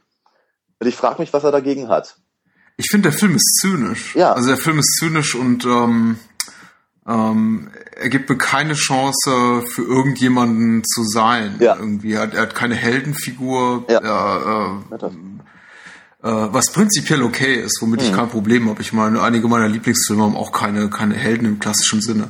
Mhm. Ähm, aber ich glaube trotzdem, und äh, vielleicht unterschätze ich da auch Walter Hill ähm, oder den Drehbuchautor, mhm. ähm, er versucht Bruce Willis so ein bisschen zum Helden zu stilisieren, mhm. spätestens in der Szene und ich bin mir nicht ganz klar darüber, was für eine Rolle er da spielt. Mhm. Äh, dieser Typ da spielt, das ist, äh, wo er irgendwie auf diesen Captain trifft, der mhm. äh, District Captain of mhm. Law Enforcement what, whatsoever mhm. ist und der quasi so mit, seinen ganzen Aussagen dem John Smith, also Bruce Willis Charakter gegenüber, alles so legitimiert, was er so tut. Ja. So von wegen, ja, im Grunde hier, you can kill everyone. Ja, I don't care. Äh, so, so, mhm. aber, aber wenn ich das nächste Mal in die Stadt komme, will ich ungefähr nur noch eine Gang da sehen. Mhm. Ist mir eigentlich egal, wie mhm. du es hinkriegst, aber ähm, Mhm. Äh, Hauptsache eine Gang ist tot oder mhm. verschwunden. Ja, das, das mag, das mag tatsächlich eine der, der, der merkwürdigen Zugeständnisse sein. Ähm, tatsächlich gibt es eine solche Figur auch, auch schon bei Yojimbo. Mhm. Ähm, die aber tatsächlich, soweit ich mich entsinne, nicht mit äh, Toshiro Mifunes ähm, äh, Ronin-Charakter tatsächlich ähm, in, in Kontakt tritt. Er wird aber von, von den beiden ähm, ja, ähm, Gangster-Lords äh, äh, hofiert. Mhm. Das heißt also, der selbst, selbst der Distrikt äh, im, äh, im, im Japan des 19. Jahrhunderts ist offenkundig korrupt. Ja? Und äh, auch das lässt sich natürlich irgendwie zurückführen auf die, auf die, auf die Geschichte Red Harvest, äh, weil auch da gibt es letztendlich keine wirklich gute Figur. Der, der Held in, der ebenfalls keinen Namen trägt in dem, in dem Buch, äh, reflektiert so ein kleines bisschen darüber, was er alles mach, machen musste, um eben tatsächlich die äh, ganzen Gangster ähm, loszuwerden. Äh, und das gefällt ihm nicht. Er sagt, also das, das Buch spielt in einer, einer Stadt namens Personville, und sie nennen sie immer Poisonville, weil sie mhm. halt die Leute vergiftet und er selber sei ihm auch äh, äh, zum Opfer geworden und sowas. Aber letztendlich äh, geht auch er mit einer mit einer Gewissenlosigkeit vor. Ja, die sich tatsächlich weder bei dem bei dem bei dem Ronen noch bei äh, Clint Eastwood halt sehen lässt, die aber äh, Bruce Willis hat. Was merkwürdig ist, weil Bruce Willis in einer Szene behauptet, äh, sein großes Manko sei, dass er äh, wenn ich mich nicht irre, wie sagt das, äh, er sei ohne Gewissen äh, geboren worden. Aber letztendlich ab der Hälfte des Films schlägt das ganze Ding um. Und Bruce Willis labert nur Scheiße in dem Film. Also ganz ehrlich, das ja. ist eine, eine, eine, eine der großen Schwachstellen und ja. ähm, äh, des Films ist äh, nicht nur, dass äh, Bruce Willis, wie du schon angedeutet hast, glaube ich, einfach nicht in der Lage ist, äh, aufgrund seines, wie ich meine, begrenzten Talents. Nicht, dass ich Bruce Willis nicht zu schätzen weiß, mhm. äh, in einer bestimmten Art von Film, aber nicht in der Lage ist, irgendwie das, das auch darzustellen, ja. diese, diese, diese inneren Konflikte. Ja. Und ähm, ein zweites großes Manko ist, dass ihm das Drehbuch wirklich nur ähm, total klischeebeladene Sprüche in den Mund legt. Mhm. Also alles, was er sagt, ja. hat so eine, eine Tiefe und Schwere ja. und ein Impact und es ist alles so mit diesem rauchigen gesprochen ist mhm. wirklich ähm, es, es, es wird es wird fast fast grotesk humoresk ja. äh, ähm, äh, äh, lächerlich an, an, einem gewissen Punkt. Im Grunde eigentlich schon lächerlich in der allerersten Szene, in dem ja. dieser, ja. dieser, diese, diese Off-Stimme, also ja. seine Off-Stimme sagt, äh, uns quasi erzählt, mhm. wie er in die Stadt gekommen ist, mhm. mit diesem ganzen, yeah, crossing the border. Mhm. Dazu sieht man ihn dann irgendwie, wie er unterlegt mit Ry Cooders gutem, gitarrenlastigen mhm. Soundtrack, der allerdings auch so klingt, wie ich sagen muss, wie fast alle Cooder Soundtracks. Ja, das ist wahr. Äh, unterlegt äh, halb durch durch die äh, durch die Wüste fährt mhm. und ähm, ja Schnaps trinkt mhm. oder so. Ja. ja. Das ist alles so. Ah, ja, ja, es ist die ganze Gestik. Es ist sehr, es ist sehr gewollt. Der Voice-Over, es ist, es ist extrem äh, Klischee beladen, prätentiös. Ich habe das, ich habe ja so das persönliche Gefühl, dass Walter Hill ähm, gerne seinen eigenen Blade Runner draus machen wollte. Hm. Er kommt also, in die Stadt, das erste, was er sieht, ist, ist der Leichenbestatter. Hm. Der Leichenbestatter, den er durchs Fenster sieht, der hm. gerade irgendwie eine Leiche hübsch macht. Also, ja tatsächlich das erste. Das das, das, das ist erste, wie die Szene aus dem Lucky Luke Cartoon, also ja, oder Comic. äh, also das erste, was er tatsächlich sieht, ist, wenn ich mich nicht irre, die äh, die Leiche von einem Pferd auf der auf der Straße. Ach so, ja, ja. Äh, was was im ähm, während Clint Eastwood in äh, Fistful of Dollars erstmal eine eine Leiche auf einem Pferd sieht, die an ihm vorbeireitet. Mhm. Und äh, Toshiro Mifune sieht einen Hund mit einer einer Hand im Maul. Also das sind halt, das, sind zum Beispiel, das ist zum Beispiel so eine Szene, die halt sich in allen drei Filmen fast eins zu eins äh, finden lässt. Hm. Ja. Aber du hast völlig recht. Also wie jetzt, ich sage halt, äh, ich habe so das Gefühl, während äh, während Ridley Scott aus dem Blade Runner Anfang der 90er die das, das Voice-Over rausgenommen hat, aus welchen Gründen auch immer, hm. ähm, hat Walter Hill das irgendwie reingenommen, um halt noch ein bisschen noir-artiger zu wirken. Hm. Und ähm, also ich habe mir, ich hab mir mal den Spaß gemacht und äh, habe mir das tatsächlich auf Deutsch und auf Englisch angehört. Und mhm. auf Deutsch kommt es tatsächlich ein bisschen besser, weil Bruce mhm. Willis hat einfach keine besonders gute Stimme im Original. Und äh, äh, Manfred Lehmann ist ja, glaube ich, seine Synchronstimme. Der macht das tatsächlich etwas besser. Aber ähm, durchaus, äh, Bruce Willis ist für mich immer dann gut, wenn er so ein bisschen die geschundene Kreatur raushängen lässt. Ja. ja. also wenn man, wenn man eben an Die Hard natürlich denkt, ja, wenn er da irgendwie Blut überströmt übers, übers Dach hopst und sowas da, in solchen Sachen ist er sehr, sehr gut. Und so eine Szene gibt's natürlich in äh, Last Man Standing auch. Mhm. Ja, äh, eine der wenigen Momente, wo er auch für mich durchaus plausibel äh, rüberkommt, wenn er eben verprügelt wird im, im, im äh, Schnapskeller und mhm. sich da in irgendeiner Form rauskämpft, wobei äh, er das deutlich äh, heroischer macht als die anderen beiden in den, in den ersten äh, Filmen. Ähm, ja, äh, andere Sachen gefallen mir in dem Film deutlich besser. Christopher Walken ist mal wieder sehr, sehr gut. Der Mann hat eine, ist eine, eine, strahlt eine, eine Brillanz aus, wenn er Psychopathen gibt. Da bin ich jedes Mal äh, sehr angetan von. Äh, Fand ich tatsächlich interessant. Ich habe, äh, ich, ich musste mich erst an den Anblick gewöhnen. Also wie gesagt, ich hatte den Film nicht mehr gesehen seit 1996 im Kino. Ähm, gefiel mir damals nicht. Ich hatte vergessen, dass er tatsächlich einen irischen Bösewicht spielt und ich glaube, sie haben so sein, sein Haar so blond-rötlich gefärbt. Ja, ja. Und ähm, ich erinnere mich eben hauptsächlich an den Christopher Walken aus den alten Abel Ferrara-Filmen. Okay. Und ich meine, so, so, so bin ich zu Christopher Walken gestoßen. Er ah, okay. spielt meist, er spielt, wenn er Schurken spielt, oft äh, Schurken mit ne, so einem Italo-American Background. Ja, ist richtig, und, ja. Ähm, ja, True Romance zum Beispiel, ja hat es mich relativ überrascht, dass mhm. er dann irgendwie in der letzten Szene sieht man es, glaube ich, erst sehr deutlich, weil da stehen sie im Tageslicht, davor mhm. stehen sie irgendwie mal nur in abgedunkelten Räumen, ja. dass er tatsächlich dieses rötliche Haar hat. Mhm. Ähm, aber das so als kleiner ja. Zwischeneindruck. Ja. Über wen ich mich auch sehr gefreut habe, war David Patrick Kelly. Das ist ja. der Doyle, der, einer der beiden Gangster äh, Anführer. Ähm, ein Schauspieler, den man nur sehr bedingt tatsächlich mitbekommt, äh, der aber in der David Lynch-Serie Twin Peaks damals ja, äh, eine, eine sehr, sehr gute Rolle hatte, als Bruder des Hoteliers der, der Kleinstadt. Und der Mann ist auch hier bei Last Man Standing sehr gut, wie ich finde. Auch wenn er, auch wenn er einige Szenen hat, wo er ein bisschen over the top wirkt, passt das aber zu seiner Rolle, weil er eben äh, oftmals irgendwie äh, äh, von von einer Emotion in die nächste sehr schnell rutscht. Ja, das ist richtig. Das, äh, ihn fand ich zum Beispiel sehr, sehr gut auch. Auch, ich, ich meine, ich freue mich immer, wenn ich Bruce Dern sehe. Äh, mhm. In den letzten Jahr Jahrzehnten deutlich zu selten eingesetzt, finde ich. ähm, aber auch er macht seine Sache sehr gut als, als, ja, als, als korrupter Sheriff, der, ähm, ja, wie soll ich sagen, irgendwie eigentlich gut wäre, wenn die Situation es nur zulassen würde und eigentlich ist er mhm. ziemlich müde. Ja, mhm. das, das, macht er sehr gut. Auch William Sanderson sehr, sehr schön. Den meisten, da, da kommt auch wieder äh, also die Blade Runner äh, Referenz nochmal raus den meisten vermutlich eher bekannt als JF Sebastian äh, aus, aus dem Blade Runner. Er gibt halt auch, also das ist so eine, auch so eine Lucky Luke-Figur, ja, der gutherzige, etwas trottlige Barkeeper. Aber ich habe mich gefreut, ihn zu sehen.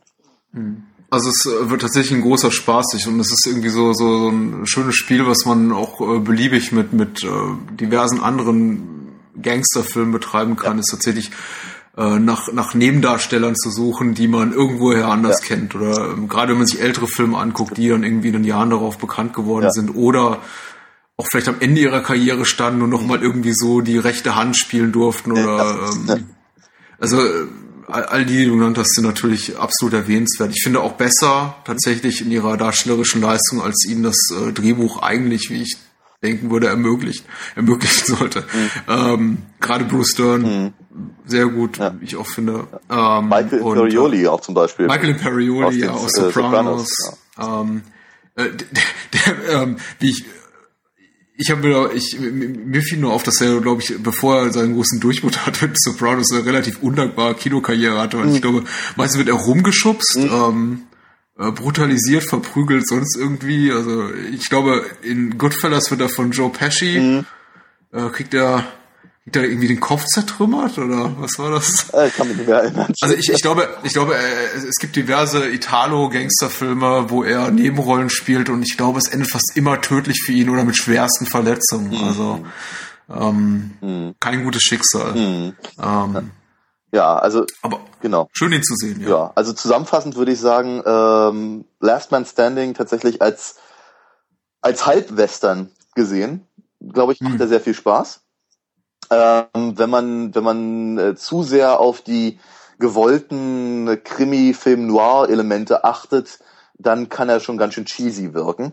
Mhm. Ähm, also auch zum Beispiel die äh, diese eine Dame, mit der Bruce Willis da irgendwie anbandelt, um an den einen Gangster ranzukommen. Das ist also so ein, so ein typisches, äh, also ich glaube, sie soll so ein bisschen femme fatale sein, aber dafür ist die Figur zu schwach. Und so, es ist ein bisschen schwierig. Also immer dann, wenn er eben tatsächlich äh, sich auf die ähm, auf die Ursprungsgeschichte äh, beziehen möchte, ähm, fällt der Film hinten ein bisschen ab.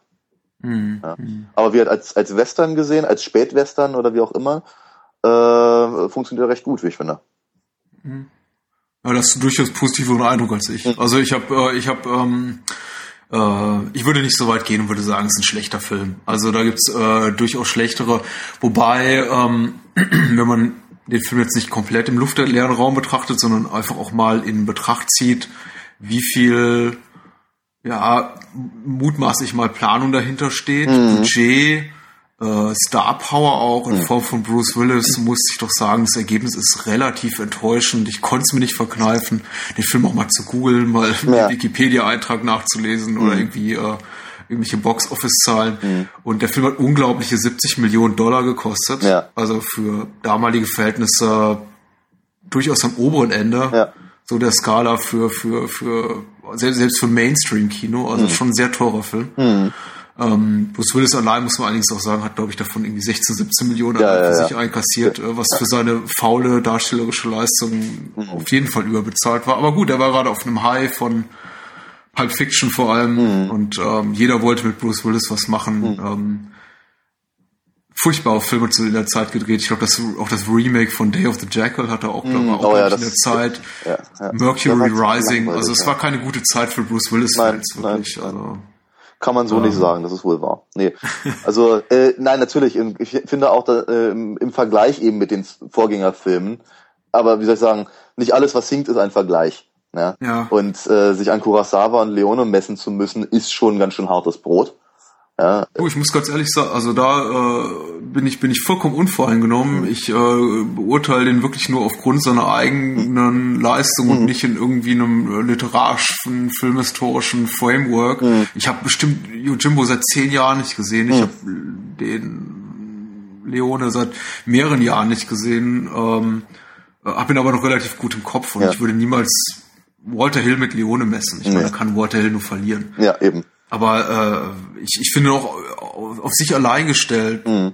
äh, recht schwach, weil mhm. er einfach mich ermüdet mhm. durch ähm, eine sehr platte, geradlinige Dramaturgie, relativ im Schnitt mittelmäßige schauspielerische Leistung. Er packt mich nicht. Mhm. Ähm, er, ist, er ist nicht einmalig genug, auch nicht in seinen mhm. Action-Szenen. Und ich würde mhm. dem Film da verzeihen, wenn er äh, dort richtig gut wäre, und zwar in seinen Action-Szenen ja. oder in seinen Thriller-Elementen weil man kann auch irgendwie mit Plattenstoffen gut Thriller drehen, das ja. haben andere Regisseure zu Genüge bewiesen. Ja. Ähm, Walter Hill unter anderem auch, weil ich meine, Buddy Movie ist auch so ein Genre, ja. wo man sagt, äh, pff, äh, mein Gott. Und ich guck äh, immer noch gerne nur 48 Stunden. Ah. mit, mit, dem ich zum Beispiel nicht, nicht viel anfangen kann, muss ich ganz ehrlich sagen. Ja, ich find's ja. nett. Er lebt aber viel von Eddie Murphy, ja. muss ich auch sagen. Also Eddie Murphy war großartig, einfach zu, zu seiner Anfang, Zeit, ja. Mitte der 80er. Ja, ja, zu seiner Zeit, richtig. So sagt man das. Genau. Nee, aber ich, ich, genau, ich finde ich finde halt tatsächlich ähm, Last Man Standing sicherlich keinen brillanten Film, aber deutlich besser als sein Ruf. Mhm. Ja? Und ähm, ich glaube, es wäre nicht nötig gewesen, dass er so, dass er an der Kinokasse so gefloppt ist. Mhm. Er hat ja auch für Video ein zweites Leben gefunden, mhm. eine zweite Existenzberechtigung ja. sich geschaffen und ist ja. mittlerweile, ähm, da muss ich allerdings sagen, äh, das tut mir fast schon wieder ein bisschen leid, mittlerweile glaube ich zu einer sehr beliebten Zeitschriftenbeilage geworden. Ja, ja, ich, ja. Wünscht, ich wünschte aber auch tatsächlich, dass die, dass die reguläre Kauf-DVD oder selbst die Blu-ray äh, ein kleines bisschen mehr bieten würde als eine reguläre Zeitschriftenbeilage. Ja. Weil da ist letztendlich nicht wirklich was drauf. Ja. Ähm, ich hatte mir nur ein, zwei Notizen gemacht, die wollte ich schon mal los, äh, ja, wollte ich schon mal loswerden. Das war äh, äh, einige Sachen decken sich dem, dem, was du bereits gesagt hast. Ähm, was äh, mich noch interessieren würde, ist dir aufgefallen, weil wir vorhin beim Hongkong-Kino waren, mhm. ähm, wie äh, welche krasse Anleihen der nimmt so ja. in der Inszenierung der Action-Szene im ja, Hongkong-Kino. Das war damals sehr, sehr heiß. Ja, ja, auf jeden Fall. Es war, war wirklich so die Zeit, als, hatte ich vorhin schon gesagt, irgendwie John Woo und, und ja. Ringo Lam und die ganzen großen Hongkong-Action-Maestros so nach Hollywood kamen. Und da hat sich äh, Last Man Standing einiges abgeschnitten. Also ich glaube, am Anfang der Szene ähm, tötet er einen Schurken, der wirklich sehr dramatisch mindestens zehn Meter über die, staubige Straße fliegt. Über die staubige Straße mhm. fliegt. Und was ich am besten finde, und da wollte ich fast schon applaudieren, da hat mir der Film zum Beispiel da richtig gut gefallen, weil er, weil er hemmungslos äh, over the top war, war ähm, im Flug. Mhm des offensichtlich an äh, später rausretuschierten Kabeln aufgehängten Stuntmans, mhm. schneidet Hill zurück zu Bruce Willis, mhm. der weiterschießt mhm. und irgendwie, glaube ich, nur einen Blick über die Schulter wirft. Mhm. Und äh, ähm, drei Sekunden später ähm, der Schnitt zurück zu dem über die Straße fliegenden, gerade erschossenen Typen, er fliegt immer noch. ja. Also der fliegt wirklich ja. 20 Sekunden, würde ich mal sagen. Ja. Vielleicht reelle 10, gefühlte 20 Sekunden. Also es ist nicht großartig. Es ist schon wieder so over the top, dass ich äh, äh, mir einen kleinen äh, Aufschrei der Zukunft nicht verkneifen konnte. ähm, äh, das ähnliche, ähnliche Szene wiederholt sich gegen Ende des Films, allerdings ohne Zwischenschnitt. Ich glaube, da, da kommt er dann, das ist wo er, ich möchte jetzt nicht spoilern, also eine ähm, sich eine der beiden Banden annimmt im relativ gegen Ende des Films äh, in, in deren Hauptquartier äh, zur Tür rein und erschießt einen einen der Schurken, der ähm, großartig weit fliegt durch mhm. ein durch ein Fenster, mhm. ähm, wirklich als als ähm, weiß nicht, als, als hätte man ihn irgendwie an, äh, hinter ein Auto gespannt und das würde irgendwie äh, plötzlich von 0 auf 100 in einer Sekunde beschleunigen. Ja. So, so fliegt er durch die Scheibe, also ja. wirklich mit einer unglaublichen Wucht. Ja. Aber das ähm, ist, da gefällt es schon wieder ganz gut. Das finde ich allerdings auch ganz interessant, äh, wenn ich da mal kurz einhaken darf, weil ähm, ich habe das Gefühl, dass äh, er äh, durchaus, äh, also Walter Hill durchaus seine Action-Szenen choreografiert und natürlich eben die Anleihen äh, bei den Besten da irgendwie sucht. Ähm, aber äh, bei ihm hat Gewalt auch durchaus Konsequenz. Ähm, was ich nicht ganz uninteressant finde. Ähm, Nur bei Bruce, John Smith. Natürlich, ja, ja, klar. Aber ähm, also Dinge wie zum Beispiel äh, Bruce Willis muss im Gegensatz zu Schwarzenegger und Stallone nachladen. Ja? Äh, ja, aber im Hongkong-Stil. Er hat unendlich viele Magazine. Ja, wo er die hat, kein ja. Mensch weiß es. Aber ähm, äh, er, er tut es trotzdem, ähm, während halt irgendwie, was weiß ich, wenn ich mich irgendwie an den City High oder sonst irgendwas erinnere. Äh, äh, nee. Ja, das ist der auch von Walter Hill? Nee, ne? Doch, ich glaube beinahe, oder? Also irgendwas, irgendwas in der Richtung hat er sogar mal gemacht. Äh, ähm, City High. Ja. Irgendwie sowas. Okay. Ja. Und ich habe den, ich muss zu meiner Schande gestehen, ich habe den glaube ich vor zwei oder drei Wochen erst geguckt. Nee, Red Heat. Der heißt Raw, Red Raw Alter. Deal. Ja, Entschuldigung. Äh, Red Heat, genau. Äh, Und, äh, City, heißt, City High heißt Raw Deal im Original. Ja.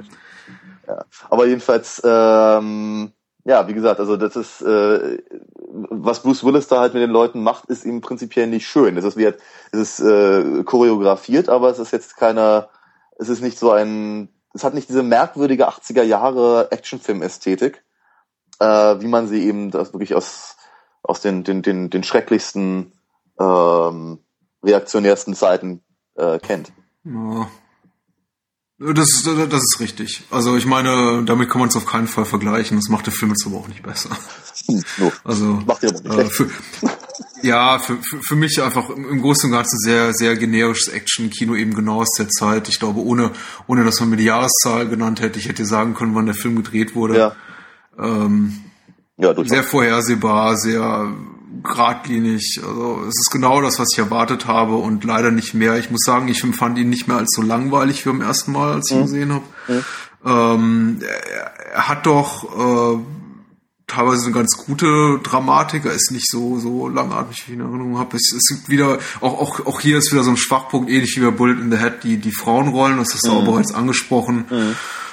Das führt wirklich nirgendwo hin. Ich weiß, man muss auch immer den Helden so eine so einen Antrieb geben. Es ist irgendwie so eine so eine irgendwie un, ungeschriebene Regel mhm. des, des des Actionfilms, des Thrillers, des mhm. Melodramas im Allgemeinen. Aber mhm. mein Gott, also ich finde, man hätte darauf verzichten können. Ja.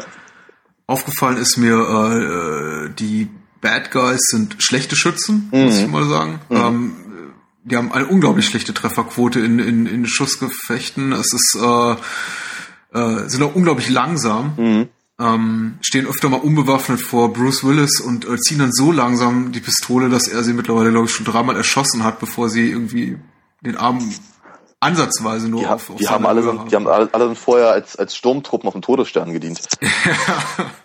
Also es gibt gegen Ende eine wirklich, eine wirklich grauenhafte Szene, die auch, äh, in der auch diese ich flieg zehn Meter durchs Fenster äh, Sache vorkommt, wo er dann ins, ins Hauptquartier einer der beiden Banden eindringt mhm. und äh, gerade, glaube ich, seine Pistole nachladen muss und ich glaube aus circa zwei bis vier Metern Entfernung schießt ein relativ korpulenter Bad Guy von hinten auf ihn, trifft aber nur die Wand. Mhm. Bruce Willis hat noch Zeit, zu Ende nachzuladen, mhm. sich umzudrehen mhm. und den Typen, der auch kein zweites Mal schießt, der nur einmal in die Wand schießt und dann aufhört zu schießen, mhm. ganz äh, locker zu erledigen. Mhm. Also es ist, äh, ich finde nicht ganz stark von der Action-Choreografie. Mhm. Ich, äh, ich, ich möchte auch Walter Hill mehr lieben, als ich letztendlich tue. Ich habe auch The Warriors gesehen und ein paar andere Filme von ihm. Ähm, das sind alles so Filme, Last Man Standing eigentlich auch, wo ich sage, ich, ich möchte sie eigentlich mehr lieben, als ich dann letztendlich tue, ja. weil dann irgendwie noch zu viele inszenatorische Patzer drin sind mhm. oder einfach nicht genug eigenes. Mhm. Das ist so, mhm. ja. Mhm. Was ist dein Lieblingsfilm von Walter Hill? Äh, wenn ich das jetzt sage, dann schlägst du mich durch, also durchs äh, Red Dawn, oder? Nee. nee, das war von John Milius. Äh, genau. Tatsächlich ist mein Lieblingsfilm Supernova von ihm. Aber nicht in der Fassung, in der man ihn sehen kann. Ah, ja, okay. Ähm, Coppola ich, hat den angeblich zu Ende mitgedreht, oder? Ja, ja, er hat, er hat das Ding irgendwie äh, verhackstückelt. Ich habe, es war ganz merkwürdig, ich war 99 in Los Angeles und mir damals äh, äh, den Star Wars Film, den ersten, anzugucken. Mhm. Ähm, ja, war ganz dringend, also musste einfach ganz dringend sein damals. Äh, mhm. Äh, weil irgendwie in Deutschland musste man irgendwie noch drei Monate drauf warten und so lange konnte ich nicht warten. Ähm, jedenfalls äh, kamen wir da aus dem Kino raus und wurden angesprochen, ob wir nicht zu einem Testscreening wollten. Oh. Und äh, das heißt, ich habe halt Supernova gesehen in der Testscreen-Fassung, äh, teilweise noch ohne Effekte. Ähm, und aber ähm, ich fand ihn ziemlich cool, also auch generisch durchaus, wobei ich das, ich finde, das ist kein, das ist kein Schimpfwort. Im, in einem in einem Genre mit den Genregegebenheiten zu arbeiten und was handwerklich Perfektes bei rauskommen zu lassen, ist, also ist mindestens genauso gut wie ähm, das Genre auf den Kopf zu stellen. Das kann jeder. Ähm, jedenfalls, äh, also da, ich habe da viel Alien drin gesehen und was nicht alles. Äh, mhm. Jedenfalls, aber mir, mir gefiel Supernova halt sehr, sehr gut. Und das Ding hatte ein furchtbar deprimierendes Ende, was aber zu dem Film passte, wo man irgendwie, äh, klar, so ein bisschen das Gefühl hatte, äh, das hat jetzt irgendwie alles gar nichts gebracht und wir werden alle sterben. Aber ähm, ähm, es, es, es funktionierte sehr, sehr gut.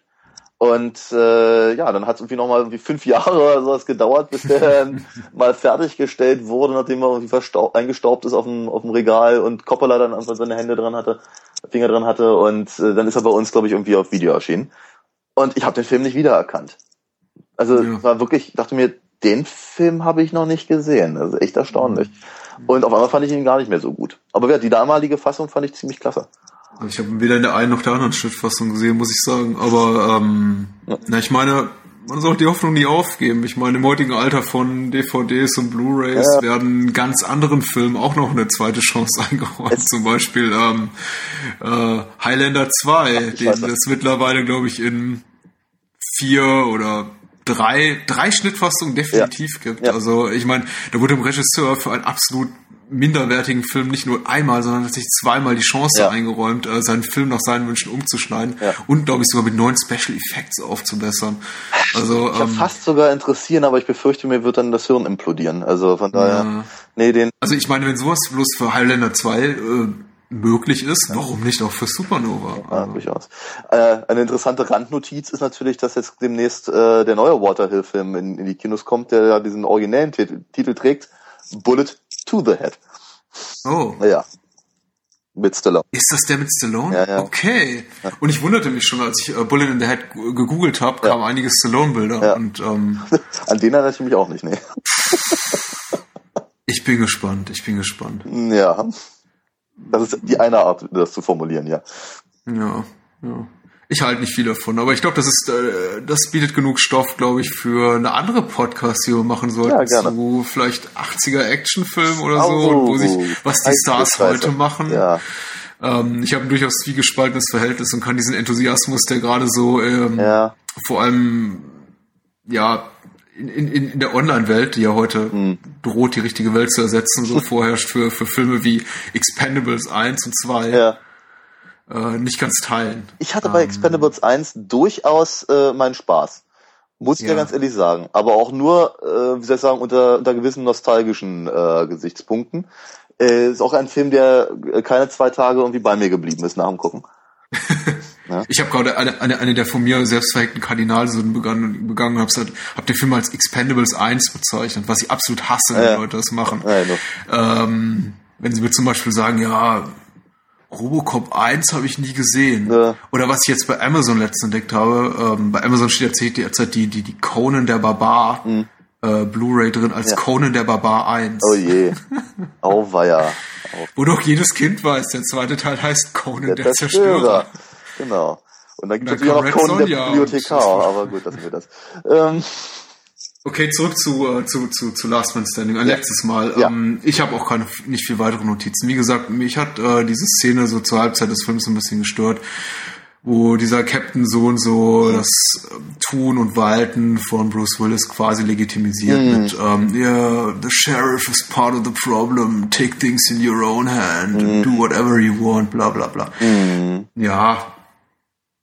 Ja, Mhm. hätte ich drauf verzichten können. Ähm, die, die, die Tatsache, dass sowas ähnliches auch in äh, Yojimbo war, rechtfertigt für mich Mhm. Ja. jetzt Na, nicht die Existenz dieser Szene, aber na gut. Ähm, das ähm, und der letzte Standoff zwischen Bruce Willis und den beiden Schurken, Hickey und Doyle, schwach. Ja. Schwach. Schwach, weil vorhersehbar. Ja. Ähm, nicht unbedingt schlecht inszeniert, aber un unnötig diese diese äh, äh, ja vorher schon eingeführte äh, ich drehe mich um und dann ähm, schieße ich aus der Hüfte Nummer. äh, Äh, also das ist das das das hatte mich auch gestört tatsächlich. Ähm, der äh, also wenn man das eben tatsächlich mit äh, mit den Vorgängern ver verbindet, dann ist das deutlich äh, interessanter dort. Ähm, was ich äh, spannend fand, war eben äh, Doyles Abgang. Den fand ich, den fand ich noch, also vorhersehbar vielleicht, aber ähm, ähm, ja, er hat mich durchaus da an der Stelle getroffen, muss ich ganz ehrlich sagen. Nicht weil nicht weil es mich überrascht hat, sondern weil äh, ja, ich kann es gar nicht so genau formulieren. Äh, Aber es, es war es war tatsächlich der bessere Abgang von den beiden. ja. Auch. Das stimmt, das stimmt, äh, definitiv, weil, weil un, un, unvorhersehbarer. Hm. Ja, wir, wir können ja nicht spoilern, aber da, da äh, bei Doyles Abgang spielt tatsächlich noch ein, noch ein weiterer Charakter eine, eine, eine entscheidende Rolle, sage ich mal, Hm. dem man jetzt vielleicht diese großen, diesen großen Impact äh, auf die, auf das Ende des Films nicht, nicht äh, zugetraut hätte. Hm. Eben, eben, ja. Aber wer weiß, äh, vielleicht denkt eine andere, vielleicht denkt ja jemand anders anders drüber. Also. Äh, Ich habe es nicht erwartet. Hm. Und ich konnte mich auch ehrlich gesagt nicht dran erinnern, aber mag auch sein, dass ich damals eingeschlafen bin. ähm, Ander. wie, wie gesagt, im Großen und Ganzen, um mal so ein Resümee zu ziehen, kein, kein schlechter Film. Äh, gutes Action-Kino, äh, vielleicht mit der ganzen literarischen, filmhistorischen Komponente, die du vorhin reingebracht hast, noch ein bisschen interessanter zu betrachten. Ähm, ich habe mir letztes Mal gespart, da zu viel gedankliche Kraft reinzustecken. Ich habe auch äh, Red Harvest nicht gelesen, muss ich sagen. Das ist aber wirklich sehr, sehr gut, das Buch. Das macht Spaß. Ähm, werde ich mir notieren. ist auch eine Novelle, also ist jetzt nicht besonders lange, von daher Nee, schiebe ich das mal zwischen zwei. 80, 80 Seiten oder sowas in der Richtung, ja. Ach, na gut, okay. Dann lese ich das doch mal gleich. Ja. So, das war's auch schon. Die erste Folge unserer ähm, Bahnhofskino-Podcast, nenne ich es mal so. Äh, bis uns ein coolerer Titel einfällt. Mm, Oder dir, Daniel. Gottes Aber vielleicht bist du, vielleicht dann nächste Woche. Genau. Ihr findet uns online unter bahnhofskino.com, was äh, euch bekannt sein müsste, denn anders findet man uns, glaube ich, auch überhaupt nirgendwo, außer vielleicht über Facebook, äh, was gleich wieder so ein interessantes Thema darstellt. Wir haben, glaube ich, auf Facebook ungefähr 15 Fans, 17 Fans.